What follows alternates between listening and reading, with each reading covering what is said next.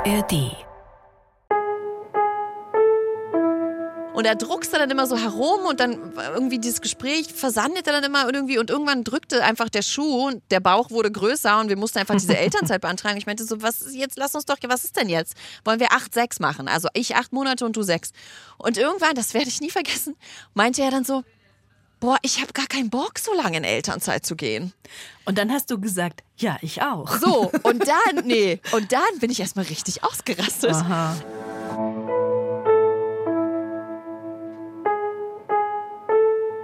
Eltern ohne Filter. Ein Podcast von Bayern 2.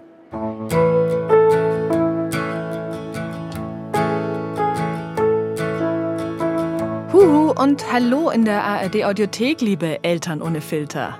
Erste Folge im Jahr 2024. Wie gut, dass ihr wieder dabei seid. Ich bin's, die Katrin. Und ich will euch gleich zu Beginn was erzählen. Neulich, das war glaube ich in der Einschlafbegleitung, da habe ich auf dem Smartphone einen Persönlichkeitstest im Internet gemacht. Den hatte mir eine Kollegin empfohlen, so als Einstieg in den Workshop zum Beispiel. Das hat mich neugierig gemacht, habe ich also ausprobiert. Der Test hat sich speziell auf Stärken konzentriert, also am Ende soll rauskommen, was meine größte Stärke ist. Dann habe ich da also im dunklen Bett meiner Tochter meine Häkchen gesetzt und war am Ende aber irgendwie, naja, fast schon enttäuscht. Die Kollegin, die hatte davon geschwärmt, wie sich dann alle in ihrem Seminar über ihre Stärken gefreut haben, wie sie selbst drei Zentimeter größer geworden ist. Naja, und bei mir, bei mir war als stärkste Stärke rausgekommen Fairness, also Gerechtigkeitssinn. Das fühlt sich jetzt erstmal nicht so sehr nach Superpower an, muss ich zugeben. Eher nach nerviger Eigenschaft, nach Unentspanntheit. Aber es hat mich auch nicht losgelassen, weil, hm, falsch ist es nicht, das weiß ich. Wenn eine die Würstel in der Pfanne vor dem Familienmittagessen zählt, dann ich. Wenn sich eine Mama Gedanken macht, wie sie ihren beiden Töchtern gegenüber gerecht bleibt, dann ich. Und wenn eine Frau grübelt und sucht, bis sie eine Möglichkeit für gleichberechtigtes Elternsein findet, tja, dann ich. Okay, und Alexandra Zykunow. Sie ist 38, Journalistin und Buchautorin und mein Gast in dieser Folge. Und in unserem Gespräch ist es mir so langsam gedämmert, dass dieser starke innere Drang nach Gerechtigkeit vielleicht doch eine gewisse Superpower enthält oder zumindest freisetzt. Nämlich nichts weniger als die Kraft und die Motivation für den Kampf gegen patriarchale Strukturen. Also dagegen, dass Männer bei uns einfach immer noch in vielen Bereichen bevorzugt werden. Eigentlich hätte unser Gespräch schon Anfang Dezember stattfinden sollen, nach einer Lesung von Alexandra in München. Weil es aber anders gekommen ist, sind wir diesmal per Leitung miteinander verbunden. Ich sitze im Studio beim BR in München, sie am Mikrofon beim NDR in Hamburg. Schön, dass du da bist. Schön, dass wir zusammenkommen. Ich freue mich auch. Nachdem es in München nicht geklappt hat. Ja. Meine Tochter war krank und am Ende bist du aber gar nicht angekommen. Ne? Nee, genau. Ich war auf dem Weg zum Bahnhof und hatte noch mit meiner Familie Kaffee getrunken und dann bekam ich eine Nachricht, fahr gar nicht erst, weil sonst wäre ich irgendwo gestrandet in einem Zug. Also das war viel, der viele Schnee, Leute, oder? genau. Ey, das war der Wahnsinn. Ja, ich habe ja. noch nie so viel Schnee gesehen in Ja. München. Das war brutal. Und da war wohl alles abgeschnitten auch. Also Hauptbahnhof abgeschnitten, Flughafen abgeschnitten, wie in so einem Endzeitfilm oder so. Bei uns in der Nähe verläuft eine Schiene und ich Ja. bin mit meinen beiden Töchtern mit dem Schlitten losgezogen und Ja. wir sind da über einen Bahnübergang und ich sag zu meiner Großen so, hey, aber guck bitte. Und sie schaut mich an, Mama, wo soll da ein Zug fahren? Ja, das stimmt. Das stimmt. Das stimmt. In der Woche, das war außergewöhnlich. Ja, das heftig. war absolut außergewöhnlich. Ich komme ja aus der ehemaligen Sowjetunion und in den 80er, 90ern gab es noch nicht so sehr Klimakrise wie jetzt. Das heißt, wir hatten sehr viele schneereiche Winter und ich war echt so, hä? Ich bin mit solchen Wintern groß geworden. Da sind auch nicht Züge ausgefallen in Belarus. So, was ist denn jetzt hier in München? Ja, wenn man es halt mehr gewohnt ist vielleicht. Ja. Obwohl, ich meine, ach Gott, die Deutsche Bahn. Aber hast du einen guten Wintertipp? Also was Kinder und Winter und äh, das alles betrifft? Oder seid ihr da in Hamburg gar nicht so? Was man machen kann, wenn alles zugeschneit ist, oder was meinst du? Ja, eher so dieses, wie man das mit dem Anziehen und dem Ausziehen und Ach so, na gut, tausend da, Schichten ja, da bin ich ja schon Gott sei Dank drüber hinaus. Meine Kinder sind ja jetzt zehn und sechs. Also es ist eher so, dass sie mir sagen, dass ich das eh nicht kontrollieren kann und wenn die auf dem Schulhof sind, ziehen die eh ihre Jacke aus und rennen dann kurz am T-Shirt herum. und da habe ich nur noch gedacht, okay, du hast recht, ich höre einfach weg und bild mir einfach ein, du machst das nicht, aber mach halt. Bist du eine, zieh die Jacke an, setz die Mütze auf, Ja, Mama. genau. Ich bin eine, zieh die Jacke an und setz die Mütze auf, Mama, auf jeden Fall. Das habe ich von vornherein gelassen. Ja, das Ja. ist sehr gut. Aber meine Große hat mich da auch, die hat es so eigenverantwortlich Ja. gemanagt, dass Ja. ich auch wusste, die, also manchmal habe ich sie dann mitgenommen Ja. und so hinterhergetragen und dann nach zehn Metern kam sie, oh, darf ich die Jacke anziehen? Ja. Ja, zieh die Jacke an, alles gut. Aber ja. Ja, das war auch der Trick 17 meines Mannes, der dann auch, ne, wir haben immer wieder so Streitigkeiten, gerade bei dieser Übergangsphase, wenn es dann so Oktober, November wird und es dann jetzt wirklich kalt wird und sie dann ne, immer noch gewohnt sind, ach, ich laufe mit einer dünnen Weste los oder so. Und dann hatten wir Streitigkeiten in Fluren, wir können vorher nicht losgehen und Tränen und keine Ahnung. Und mein Mann hat dann auch mal gesagt, boah, jetzt sag ihnen doch, ja, sie können ohne Jacke los, aber nimm die halt mit. Und dann denke ich auch so, ja, aber dann habe ich schon wieder zehn Jacken und fünf Schals, habe ich auch keinen Bock drauf. Naja, aber irgendwann meinte echt mein Sohn, das war wirklich so mit drei oder so, hat er zu mir gesagt, Mama, bei mir ist das nicht wie bei dir. Du frierst schnell, ich nicht. Mir ist warm. Und das war wirklich, das hat er so krass verbalisiert und so auch so empathisch im Sinne von, er hat sich in mich hineinversetzt und dann hat er sich in sich hineinversetzt und gesagt, da ist ein Unterschied. Und da habe ich echt gedacht, mein Gott, du kluges Wesen. Na gut, ich höre mal auf dich. Sehr gut. Und ja, ja. Und manchmal machen wir es dann so, dass ich sage, gut, dann zieh sie aus, aber du musst sie mitnehmen und dann musst du sie tragen. ah. Und dann sind die auch so, oh, das ist ja voll nervig. Ich so, ja, nee, aber ich bin hier nicht der Packesel für die Familie. Also ja, the struggle are real und ich glaube, die sind einfach bei allen gleich. Und original drei Tage nach unserem Gespräch hole ich meine Kinder ab. Draußen wieder Schnee, dazu noch so ein eisiger Wind, Minustemperaturen. Und ratet, welche Zweijährige in Body und Strumpfhose ihren Kinderwagen durch die Spielstraße geschoben hat. Also echt sicher stolze fünf Minuten oder so, bis dann doch irgendwann Jacke angesagt war. Und wisst ihr was? Auch wenn ich bei dem Anblick selber friere und auch wenn ich ein bisschen links und rechts gucke, ob das gerade jemand beobachtet, diese Selbstbestimmung, die versuche ich, soweit es meine Nerven erlauben, zu unterstützen. Denn für meine Töchter wünsche ich mir, dass sie später mal etwas nicht nur deshalb machen, weil man es von ihnen erwartet. Das ist übrigens auch so ein Knackpunkt in Alexandras Biografie. Denn als sie mit 27 schwanger war, da haben sie und ihr Mann die recht typische Elternzeit genommen. Sie zwölf, er zwei Monate, weil man es halt so macht. Warum sie das gegen das Patriarchat aufgebracht hat und warum sie aber vier Jahre später in der zweiten Schwangerschaft schon wieder in die Patriarchatsfalle getappt ist, davon später mehr.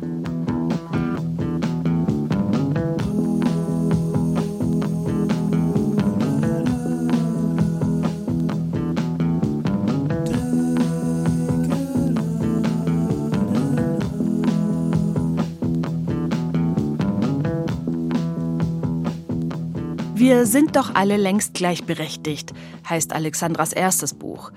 Darin entlarvt sie Bullshit-Sätze aller Hast du ein Glück, dass dein Mann zu Hause so viel mithilft? Oder Frauen wollen doch gar keine Karriere machen. Ihr neues, gerade erschienenes zweites Buch heißt Was wollt ihr denn noch alles? Auch da kommt sie dem Patriarchat auf die Schliche. Sie trägt viele Zahlen, Statistiken und Studien zusammen, um zu belegen, Frauen und Männer sind eben nicht gleichberechtigt. Ihre Bücher hat Alexandra ihren beiden Kindern gewidmet. Ich habe große, große Erwartungen, eigentlich schon fast viel zu viele Erwartungen an die nächste Generation, weil ich immer auch meinen Kindern sage, ihr müsst das besser machen. Die sind schon so eingenordet. Ne, Mein Sohn neulich auch so, Mama, Mama, heute hat meine Lehrerin was gesagt, das hättest du überhaupt nicht gut gefunden. Ne, Und dann strahlt er immer schon so, weil er seine Lehrerin quasi so outcallt, in Anführungsstrichen. Aber ja, so. Was hat sie denn gesagt, die ja, Lehrerin? es, die haben in Deutsch so Grammatik, Sätze geübt, so SPO, ne? Subjekt, Prädikat, Objekt. Und dann hat die Lehrerin einfach nur so random irgendwelche Sätze äh, reingerufen und dann sollten die Kinder sagen, was ist daran Subjekt, was ist Prädikat und Objekt. Und dann kam ihr aber, wie das halt passiert. Und das könnte auch nur eine Kleinigkeit sein, aber das sind ja alles so viele kleine Tropfen, die das fast so zum Überlaufen bringen. Und sie hat dann gesagt, laut meines Sohnes, ein schönes Mädchen geht in die Schule oder so und ein mutiger Junge geht in den Wald. Und ja, da könnte man sagen, ah ja, komm jetzt wegen dieses einen Satzes. Aber es ist ja nicht nur das, ne? Es ist der Unterricht, das sind solche Sätze. Und, Und da das steckt sind, ja alles drin. Ja, Also Kinderbücher ist- und so. ja. Ne? Da gibt's ja auch Untersuchungen. Und das ist ja alles so, it adds up. Also es ist alles, was du in Schule Sätze wie, ich brauche mal vier starke Jungs, um einen Tisch von A nach B zu tragen, wo ich mir denke, warum brauchst du nicht vier starke Mädchen? Oder warum brauchst du nicht vier starke Kinder? So, warum müssen es vier starke Jungs sein? Und das sind einfach alles so kleine Dinge, wo unsere Kinder leider immer noch diese verschiedenen, ah, Jungs sind irgendwie stärker, besser, abenteuerlustiger und Mädchen sind eher so behüteter und reißen weniger. Du hast mal gesagt, dass Feminismus vor der Geburt deiner Kinder für dich noch gar kein Thema war. Ja. Erzähl uns doch mal, wer warst du, bevor du schwanger warst? Oder bevor du, es ging vermutlich erst nach der Geburt los, oder schon mit der Schwangerschaft? Nee, in der Schwangerschaft habe ich auch noch gedacht, wir sind alle total gleichberechtigt. ja, ich war so, wie ich jetzt auch bin. Also, ne, man merkt ja vielleicht auch so ein bisschen, ich bin kein schüchterner Mensch, ich rede viel, ich habe ein lautes Organ, ich lache viel. Also ich bin schon jemand, der irgendwie gern da ist und gesehen werden möchte und präsent sozusagen. Und bin einfach im Studium auch und in der Schule, ich bin felsenfest davon ausgegangen, wir sind alle längst gleichberechtigt. Ich bin felsenfest davon ausgegangen, wenn ich Bock habe auf Karriere, werde ich Karriere machen. Wenn ich Bock habe auf Kinder, werde ich Kinder kriegen, vorausgesetzt, ne, ich kann welche kriegen. Und wenn ich Bock habe, beides nebeneinander zu vereinbaren, dann werde ich das auf jeden Fall schon rocken. Und mir wäre niemals in den Sinn gekommen, dass wir immer noch in einer Zeit leben, wo ich in Bewerbungsgesprächen gefragt werde, wie wollen Sie das denn mit Ihren Kindern vereinbaren und mein Mann nicht. Oder dass mir dann Sachen gesagt werden wie, naja, wie, du willst nur ein paar Monate in Elternzeit gehen. Wozu hast du denn dann überhaupt Kinder bekommen, wenn du sie sofort wieder abgibst? Das hast du gehört. Das habe ich gehört. Und mein Mann kriegt solche Sprüche nicht. Also, ne, mein Sohn ist, glaube ich, an einem Freitag zur Welt gekommen. Warum er denn dann an dem Montag nach der Geburt wieder ganz normal Vollzeit zur Arbeit marschiert ist, da hat nie jemand nachgefragt und gesagt, so, oh Gott, wie, ne? Aber als ich dann, ich glaube, als mein Sohn acht Monate war, fing ich an, Teilzeit wieder selbstständig zu arbeiten. Und selbst da gab es schon Sprüche, ne, oh krass, so früh, wo ich gedacht habe, wie so früh? Ich bin schon seit acht Monaten zu Hause, was heißt denn hier früh? Und ich habe eine Vollzeitstelle angenommen, da war mein Sohn zwei. Ich würde denken, da war er schon zwei, come on, er war da schon ein Jahr im Kindergarten, es lief alles gut. Und trotzdem war es dann so, oh, bist du sicher? Und wie wollt ihr das denn machen? Und woher hast Ja. du deine Sicherheit genommen? Also hat dich das dann erstmal in Frage gestellt? Überhaupt nicht. Also das ist dann wahrscheinlich mein Naturell. Ich habe überhaupt nicht bei mir nach dem Fehler gesucht. Ich habe überhaupt nicht gedacht so, oh Gott, krass. Ich bin irgendwie anscheinend nicht normal, sondern ich bin felsenfest davon ausgegangen, dass ich absolut normal bin und das absolut logisch ist, dass ich das so möchte und wie das denn sein kann, dass mich alle hinterfragen. Also jetzt so im Nachhinein stimmt, wo du mich fragst, ist es eigentlich ziemlich krass, weil man bekam das schon viel von außen mit. Also selbst auch meine eigene Mama, die mich ja nun auch so erzogen hat, wie sie mich erzogen hat. Und meine Eltern haben mir das schon doll vorgelebt, dass beide sich kümmern. Was einfach daran lag, dass mein Papa, der ist ja Musiker gewesen und der hatte einfach viele Abendjobs und hatte viele Veranstaltungen abends. Das heißt, tagsüber war er sehr viel zu Hause und hat sich sehr viel um uns gekümmert und gekocht und geputzt und so. Und trotzdem, wenn mein Kind krank war oder später dann meine Kinder, bekam ich von meiner Mama gesagt, ja, Alex, ich weiß, Feminismus hin und her, aber ein krankes Kind braucht seine Mama.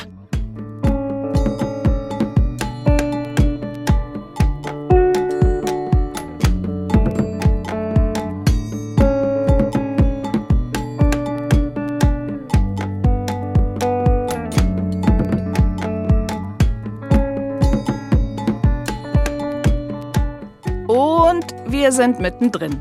Ein krankes Kind braucht seine Mama. Habt ihr das auch schon gehört? Was macht dieser Satz mit euch? Mit euch Müttern? Und mit euch Vätern? Vielleicht auch gerade mit den alleinerziehenden oder schwulen Vätern. Ich finde immer, spätestens da platzt dann die Muttertierblase. Alexandra jedenfalls hört diesen Satz von ihrer Mutter und wird wütend. Nein, Mama, ein krankes Kind braucht einen liebenden Elternteil, aber dieser Elternteil muss nicht unbedingt eine Vulva und Brüste haben. Es geht auch ein Elternteil mit Penis. Was sagt denn das Elternteil mit Penis dazu, wenn das Kind krank ist? War das von vornherein bei euch easy, dass, ja, bleiben wir doch bei den Kranktagen, ne? Ja. Also sprecht ihr miteinander, das Kind, oh Gott, das Total. Kind wird krank. Was hast du morgen oder wie geht's los? Exakt das. Und wir mussten uns da auch so ein bisschen ranpirschen. Also wir mussten Kämpfe ausfechten, weil obwohl wir, und das ist ja bei ganz, ganz vielen heterosexuellen Paaren so, die auch diese typischen Großstadt, emanzipiert, feministisch, linksorientiert, die denken dann, die werden total die emanzipatorische Beziehung führen. Und gerade diese Paare rutschen hardcore rein in diese typischen klassischen Rollenbilder. Und bei uns war das auch so, klar, klassisches Ding, beide ne, arbeiten, beide wollen morgens los, das Kind hat irgendwie 38,5. Und du denkst so, ja, fuck, äh, was machen wir jetzt? Zäpfchen in Po und trotzdem in die Kita schicken, haben wir dann schon, also haben wir nicht gemacht oder haben wir es sehr, sehr doll versucht, das nicht zu machen. Und dann hast du natürlich trotzdem morgens, okay, ich habe heute eine ganz wichtige Besprechung. Ja, ich habe aber auch. Ja. So, ja, aber ich war letztes Mal Ja. schon, ja, ich aber auch. Und ich glaube, alle, die das kennen, die werden jetzt nicken und sagen, oh Gott, wie ich das kenne. Und leider passiert dann super oft, und da sind wir wieder bei den strukturellen Themen, dann kickt nun mal der Gender Pay Gap, weil dann kommt ganz schnell, ja, aber ich verdiene halt mehr. Und wenn ich jetzt ausfalle und dann das Kinderkrankengeld beantrage, dann verlieren wir halt mehr Kohle.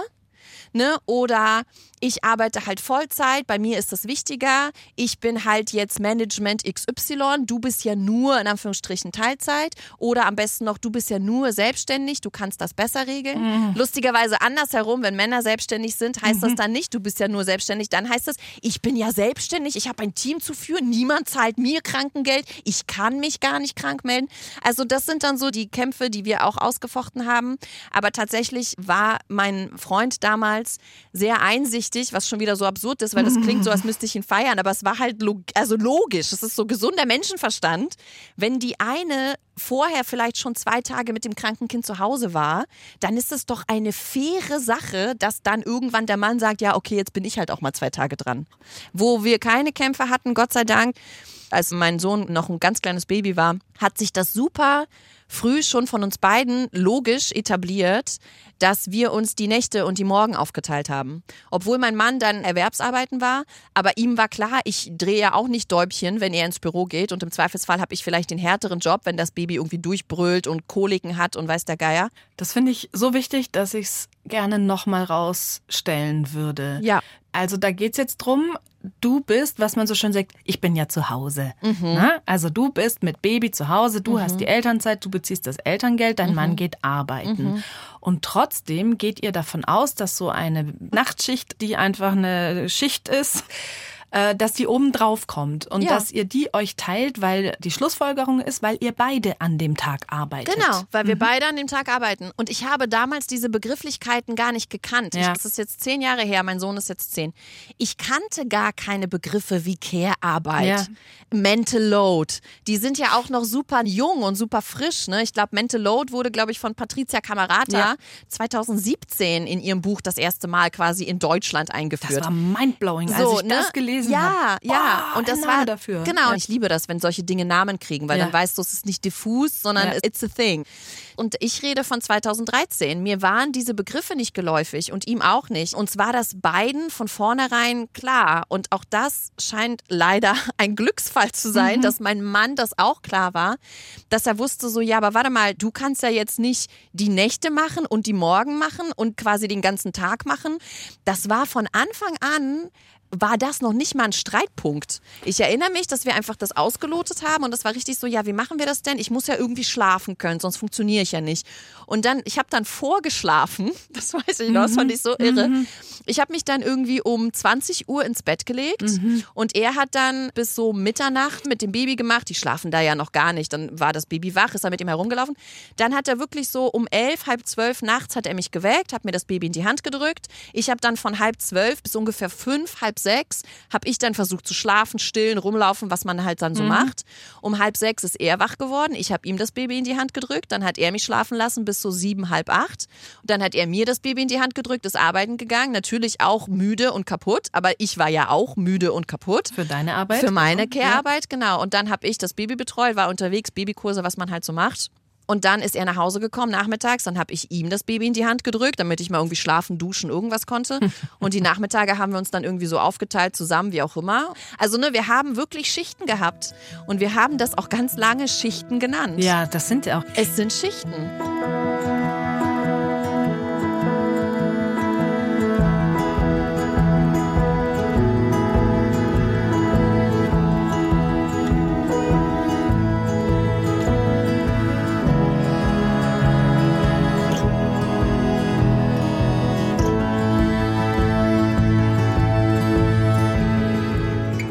Liebe Eltern, hier kommt ein Geständnis. Noch nie habe ich den Begriff Care-Arbeit so gut verstanden wie in diesem Moment, als Alexandra mir erzählt hat, dass sie sich die Babynächte geteilt haben, obwohl sie in Elternzeit war. Weil sie diese Elternzeit als gleichwertige Arbeit gesehen haben, für die man halt auch geschlafen haben muss, wenn auch nicht ausgeschlafen. Und plötzlich erinnere ich mich, dass ich auch so einen Moment in meiner Anfangszeit als Mutter hatte, nach dem ersten Babyjahr. Da hat damals mein Gerechtigkeitssinn reingekickt. Aber ich konnte es nicht richtig in Worte fassen oder zumindest nicht ohne ein schlechtes Mamagewissen zu bekommen. Kurz zusammengefasst, unsere Tochter war damals so anderthalb zwei und wir Eltern haben beide voll gearbeitet. Sie war von 9 bis 17 Uhr bei der Tagesmutter. Mein Partner hatte aber an zwei Wochenenden im Monat Dienst. Auf die Ausgleichstage, die er dafür unter der Woche hatte, war ich immer total neidisch. Er war daheim in der ruhigen Wohnung. Klar, er hat dann geputzt und eingekauft, aber er war halt auch alleine. Ich stattdessen hatte zweimal im Monat einen Freitag, an dem nach fünf Tagen Erwerbsarbeit bei mir nicht Wochenende war, eben weil ich dann zwei Care-Arbeitstage mit dem Kind vor mir hatte und Montag dann zurück ins Büro. Und vielleicht fühlt ihr jetzt schon dieses schlechte Gewissen. Denn ich beschwere mich ja gerade über einen freien Tag mit meinem Kind. Das geht doch nicht. Aber so hat sich's damals für mich angefühlt. Und wenn man das in Schichten rechnet, also Erwerbsarbeit als Schicht und Care-Arbeit als Schicht, dann war das halt einfach viel. Und eins ist mir geblieben aus dieser Zeit, wie so eine Delle nach einem misslungenen Einparkversuch. Wenn mir heute noch ein Tag allein mit meinen inzwischen zwei Kindern bevorsteht, muss ich erstmal durchschnaufen, weil sich mir die erwartete Erschöpfung so entgegenstellt. Auch wenn wir dann zusammen eine gute Zeit haben, das habe ich oft, es fehlt halt trotzdem an Zeit und Entlastung für mich. Davon erzähle ich auch Alexandra und sie versteht. Das ist ja wahnsinnig anstrengend und überhaupt nicht gedacht, dass das ein einzelner Mensch 24-7 ja. mehrere Stunden am Stück oder mehrere Tage oder mehrere Wochen am Stück, ein einzelner Mensch kann das überhaupt nicht leisten. Das Misskonzept der Kleinfamilie. Genau, das Misskonzept ja. der Kleinstfamilie gepaart mit 200.000 ErzieherInnen, die uns fehlen, gepaart mit ja. 400.000 Kita-Plätzen, die uns fehlen deutschlandweit, gepaart mit, dass ErzieherInnenberufe einfach super schlecht bezahlt sind. Das heißt, im Grunde es krankt ja schon daran, warum sind denn Eltern so angestrengt davon, wenn sie plötzlich irgendwie einen Tag mit ihren Kindern verbringen müssen, außerplanmäßig. Mhm. Das ist doch auch schon ein Symptom für eine absolute Überlastung von Eltern offensichtlich und ein absolut fehlendes Auffangsystem, weil ein Kind zu betreuen überhaupt nicht die Aufgabe eines einzelnen Menschen ist, sondern von vielen verschiedenen Menschen, aber diese vielen verschiedenen Menschen ja offenbar fehlen. Ja. Eigentlich müssten wir diese Debatte wirklich politisch und ernsthaft führen, dass Menschen, die Kinder kriegen oder auch Menschen, die Alte pflegen, also Menschen, die Care-Arbeit leisten, diese müssten dafür in irgendeiner Art und Weise eigentlich bezahlt werden, damit sie ihre Erwerbsarbeit reduzieren können und sich vollumfänglich um diese Care-Arbeit kümmern können. Wenn wir Kinder brauchen in Deutschland, was wir ja tun, müssen wir ermöglichen, dass das für alle Familienformen möglich ist. Und das geht nur, wenn wir in irgendeiner Art und Weise Weise Care-Arbeit A endlich als Arbeit anerkennen und B, jede Arbeit muss bezahlt werden, also Care-Arbeit in irgendeiner Art und Weise bezahlen. Und wer kämpft jetzt dafür? Tja, leider, leider aktuell bisher nur meist weibliche Stimmen. Und das ist ein Problem, weil auch männliche Stimmen, Väter, ja. Männer müssen das für sich verstehen, dass sie A, genauso eine Beziehung zu ihrem Baby haben wollen und dass sie diese nicht nur ab 20 Uhr haben wollen, sondern auch schon früher und dass sie gleichzeitig vielleicht auch nicht unbedingt den Druck haben wollen, der Ernährer der Familie zu sein und wenn ihnen was passiert, ist die Familie arm.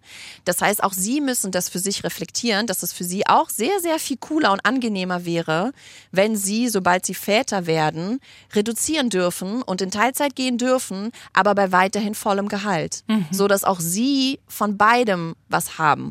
Bringt da deine Wut, die man durchhört, wenn du sprichst, bringt die da was? Auf jeden Fall bringt mir persönlich meine Wut definitiv etwas, weil sie zeigt mir, ah, da ist irgendwie eine Ungerechtigkeit. Da sind meine Grenzen für mein Wohlempfinden sozusagen überschritten worden. Ich habe eine Ungerechtigkeit entdeckt mir gegenüber, sehr, sehr vielen anderen Frauen, weiblich gelesene Personen gegenüber. Und die kanalisiere ich dann, indem ich darüber Bücher schreiben kann, indem ich zumindest ne, auf Social Media meine mhm. Reichweite nutzen kann, um aufzuklären. Und ja, nicht alle Menschen sind irgendwie Journalistinnen und können irgendwie Bücher schreiben, aber wir alle sind ja trotzdem Rädchen im System. Das heißt, ne, die, die jetzt zuhören, sind vielleicht auch, was weiß ich, Lehrerinnen oder ErzieherInnen oder PersonalerInnen, ne? Und also Menschen, ja. die mit anderen Menschen zusammenarbeiten und die in irgendeiner Art und Weise ja schon auch Auswirkungen darauf haben, wie diese Menschen vielleicht denken, wie sie Kinder erziehen, welche Klischees sie diesen Kindern weiter tradieren oder eben nicht, oder welche Bewerbungen, wenn ich Personaler, Personalerin bin, welche Bewerbungen ich vielleicht ganz oben auf den Stapel lege und welche vielleicht eher nicht. Ne? Also wir alle haben Möglichkeiten, an Rädchen zu drehen, weil das Gute in Anführungsstrichen am Patriarchat ist, dass es überall in sämtlichen Bereichen unseres Alltags steckt. Das ist nicht das Gute, aber das Gute in Anführungsstrichen deswegen. Man kann überall was tun. Genau, man kann überall was tun. Kleine Hausaufgabe. Wenn ihr jetzt zuhört, überlegt doch mal, wo könnt ihr was tun? Das finde ich super. Das ist also einfach, man kann, man kann direkt irgendwo anfangen. Ja, lasst uns gemeinsam wirken. Und schreibt mir doch mal, wo könnt ihr was tun? Lasst uns diskutieren bei Instagram oder auch per Mail oder Sprachnachricht. Wie ihr uns erreicht, das steht hier in den Show Notes.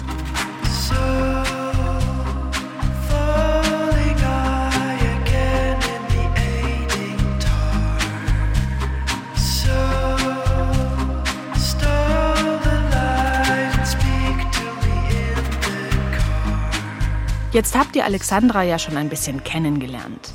Manche nennen sie eine Wutfluencerin. Klar ist, sie hat Wumms und will laut sein und was erreichen kämpfen gegen die Ungerechtigkeiten, unter denen Eltern, aber vor allem Mütter und Alleinerziehende zu leiden haben. Und genau zu dieser Alexandra will das gar nicht passen, dass sie zweimal zwölf Monate Elternzeit genommen hat, finde ich. Und frage sie. Ich bin relativ früh Mutter geworden, verhältnismäßig. Also ich war 27. Ja. Und wir hatten tatsächlich einfach niemanden in unserem Umfeld, in unserem Freundeskreis, der Kinder hatte. Und diejenigen, die dann vielleicht fünf, sechs, sieben Jahre älter waren, die Kinder hatten, haben eben alle diese zwölf plus zwei Monate gemacht. Die Frau ging zwölf und der Mann ging zwei. Mir war damals, weil ich ja dachte, wir sind schon alle längst gleichberechtigt, mir war damals überhaupt nicht klar, dass der Mann länger als zwei Monate nehmen kann. Also ich war so völlig in diesem, wie man halt aufwächst, in dieser Bubble. Ah, okay, es ist halt irgendwie Deutschland und ah, okay, hier gibt es irgendwie diese Elternzeit und ja, okay, die Mutter nimmt also ein Jahr und der Papa zwei Monate, ja gut, dann machen wir das halt. Mhm. Und als wir, warte mal ganz kurz, was hattest du mich gefragt? Na, also tatsächlich wollte Ach, ich dahin, genau. wo du jetzt, glaube ich, auch hin willst, ja. nämlich zu eurer zweiten Elternzeit. Als ich das nämlich gelesen habe, habe ich gedacht, was? Und warum hat sie es da nicht geändert? Warum habt ihr dann beim zweiten Kind ja. das gleich gemacht? Genau, also dem ging auch wieder ein Konflikt voraus. Ich wollte nämlich dann tatsächlich unbedingt beim zweiten Kind das anders machen, weil ich da schon festgestellt habe, so, oh, also nach so acht, neun Monaten, also so langsam, ne, muss ich jetzt auch nicht mehr. Jetzt möchte ich auch mal mich mit Erwachsenen umgeben und mich auch über erwachsene Dinge unterhalten. Und als ich dann schwanger war mit dem zweiten Kind, habe ich immer wieder so das Gespräch gesucht und meinte, wie sieht's denn aus? Wie wollen wir das machen? Wir müssen ja nicht irgendwie 7-7 machen, aber wir können ja schon irgendwie 8-4 machen oder 9-3 oder was ist das dann? 9-5, ne? Man kriegt ja 14 mhm. Monate. Und dann meinte ich, aber ehrlich gesagt, neun Monate alleine ist mir eigentlich auch zu lang. Lass mal schon so, ja, ich mache vielleicht acht und du sechs oder so. Und er druckste dann immer so herum und dann irgendwie dieses Gespräch versandete dann immer irgendwie und irgendwann drückte einfach der Schuh und der Bauch wurde größer und wir mussten einfach diese Elternzeit beantragen. Ich meinte so, was ist jetzt, lass uns doch, was ist denn jetzt? Wollen wir acht, sechs machen? Also ich acht Monate und du sechs. Und irgendwann, das werde ich nie vergessen, meinte er dann so, boah, ich habe gar keinen Bock, so lange in Elternzeit zu gehen. Und dann hast du gesagt, ja, ich auch. So, und dann, nee, und dann bin ich erstmal richtig ausgerastet. Aha. Ich habe bei dieser Formulierung, ich habe gar keinen Bock, so lange in Elternzeit zu gehen, ich gesagt, Entschuldige mal, hat mich mal jemand gefragt, worauf ich so Bock hab? Hab ich Bock auf irgendwie Blähungen, Riesenbäuche, das Ding aus meinem Körper zu pressen, danach irgendwie einen Körper, der nicht mir gehört, Flüssigkeiten, die aus sämtlichen Körperöffnungen rauslaufen. Es gibt so viele Dinge, auf die habe ich auch keinen Bock, aber wir haben uns dazu entschieden, gemeinsam dieses zweite Kind zu kriegen. Fragt mich mal jemand, ob ich Bock hab, danach Wochenbett und danach irgendwie neun, zehn, elf, zwölf Monate wieder allein zu machen. Also und dann war er schon, ja, ja, okay, ich nehme es zurück mit dem kein Bock und so. Und dann kam aber das, wo, und wir sprachen vorhin darüber, wo auch man immer wieder reintappt, dann kam das Problem, er verdiente in der Zeit mehr als ich. In der Zeit haben wir kurz vorher uns eine ganz kleine Immobilie als Kapitalanlage für unsere spätere Rente gekauft und dann kickte die Angst. Ah, er verdient gerade mehr. Ah, er ist unbefristet als Lehrer eingestellt. Ich bin gerade zwischen zwei Jobs. Wir haben diese Wohnung, die wir abbezahlen. Ah, okay, na gut, dann verzichte ich lieber, dann gehe ich dann doch wieder die zwölf Monate und er macht die zwei. Dann Hattest du in Erwägung gezogen, früher in die Betreuung zu geben? ja, da kommen wir wieder zum Problem, dass diese Betreuungsplätze nicht existierten. Ich will aber noch auf was anderes hinaus, nämlich, dass diese Angst mit diesen, ah, und mit dem Geld und er verdient mehr, das war ein riesen, riesen Bullshit und schon wieder gebrainwashe, in das wir selbst reingetappt sind, weil diese Wohnung, die wir da haben, die werden wir abbezahlen 22 Jahre lang. Das heißt, diese drei Monate, Ja. die er, das hat null, null reingespielt. Das, es hätte, null wollte ich einen noch fragen. Unterschied Habt, gemacht. habt ihr euch die Zahlen mal genau Nein, angeschaut? haben wir Mhm. nicht. Es war aber sofort, es ist so, als würden diese patriarchalen Strukturen in unserem Kopf nur darauf warten, bis irgendwann wieder so ein ganz kleiner Brainwash-Moment auftaucht und dann klammern die sich daran fest und saugen sich ein und brainwashen schon wieder mein Hirn von vorne bis hinten, weil ich überhaupt nicht in dem Moment darüber nachgedacht habe, okay, es sind 22 Jahre mal 12 Monate, die wir diese Wohnung abbezahlen. Wir reden davon, dass von diesen, was ist das? Das sind irgendwie ne 2000 Monate und wir redeten davon, dass drei Monate davon er auf irgendwie 33 Prozent seines Gehalts verzichtet. Ein paar hundert Euro. Genau, oder? das hätte ja. Mhm. null, null eine Rolle gespielt finanziell. Aber dadurch, dass das dann da war und er verdient halt mehr, dann rutscht man sofort in dieses, na gut, okay, dann mache ich halt als Frau mehr. Na gut, sagt sie, dann verzichtet sie halt. Ich hätte da mal eine Frage an die Männer unter euch. Als ihr Vater geworden seid, wie habt ihr über die bevorstehende Elternzeit nachgedacht? Gerade auch was das Geld betrifft, denn ja, in den meisten Fällen, das wissen wir ja, verdient ihr mehr. Aber ich frage mich halt, ob ihr vielleicht auch sowas gedacht habt wie, okay, wenn ich, sagen wir, ein halbes Jahr in Elternzeit gehe, dann haben wir Summe X weniger als Paar und als Familie. Das ist es mir aber schon wert, dass ich meinem Baby nah bin und von vornherein in die Vaterrolle reinwachse. Stopp! Kommt mir jetzt nicht mit Arbeitgebern, die euch nicht lassen, mit Partnerinnen, die das nicht wollen. Nur ihr in euch drin. Wird mich wirklich interessieren. Schreibt mir mal, Väter.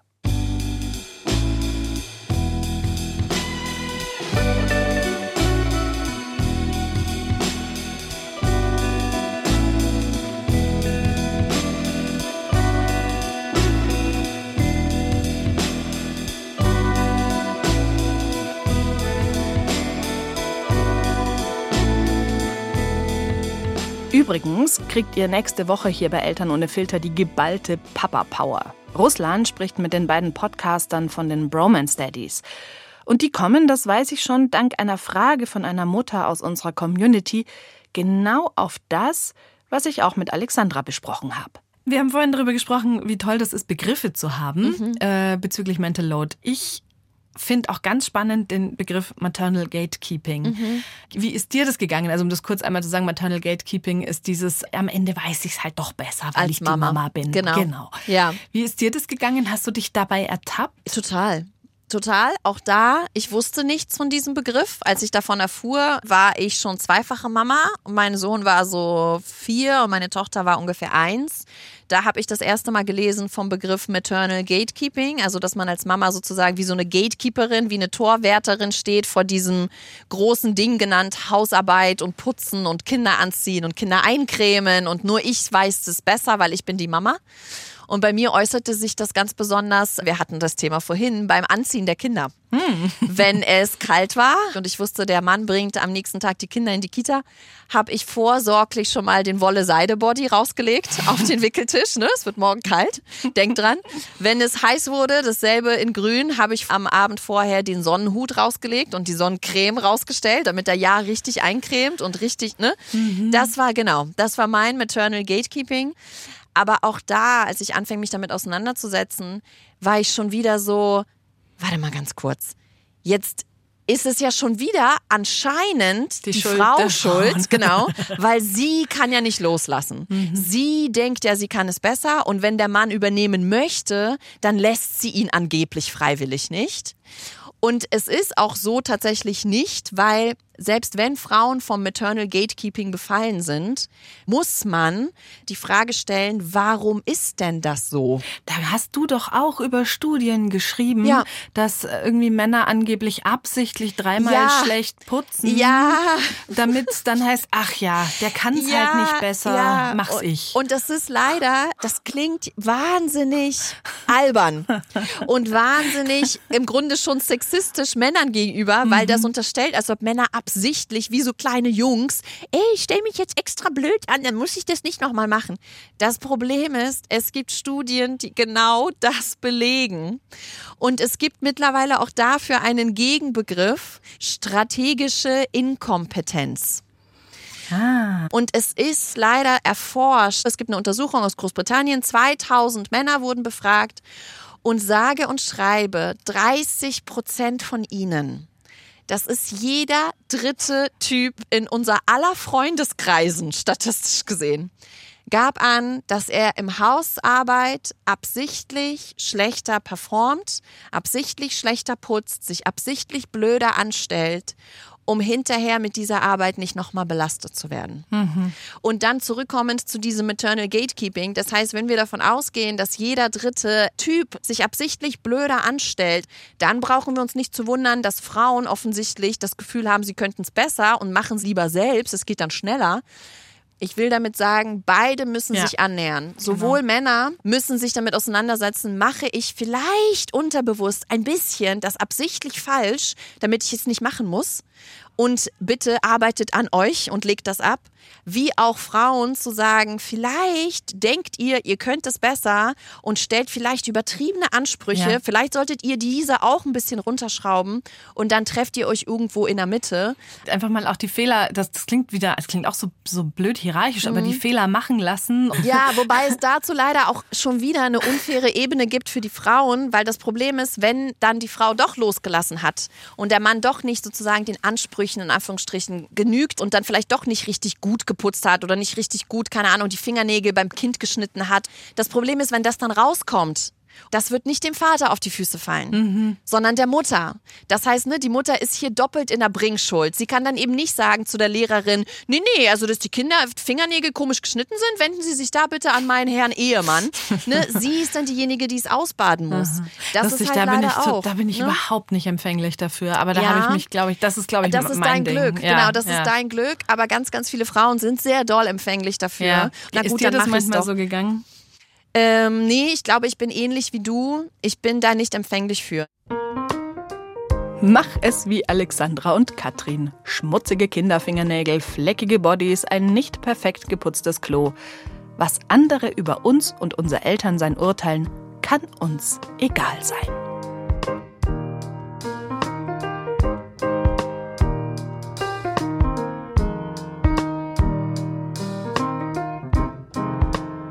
So, und jetzt ist mal wieder Zeit für Katrin ohne Filter.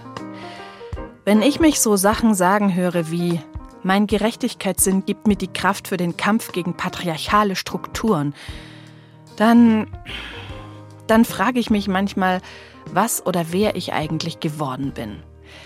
Denn auch ich habe, wie Alexandra, immer gedacht, was wollen die denn? Wir sind doch längst gleichberechtigt.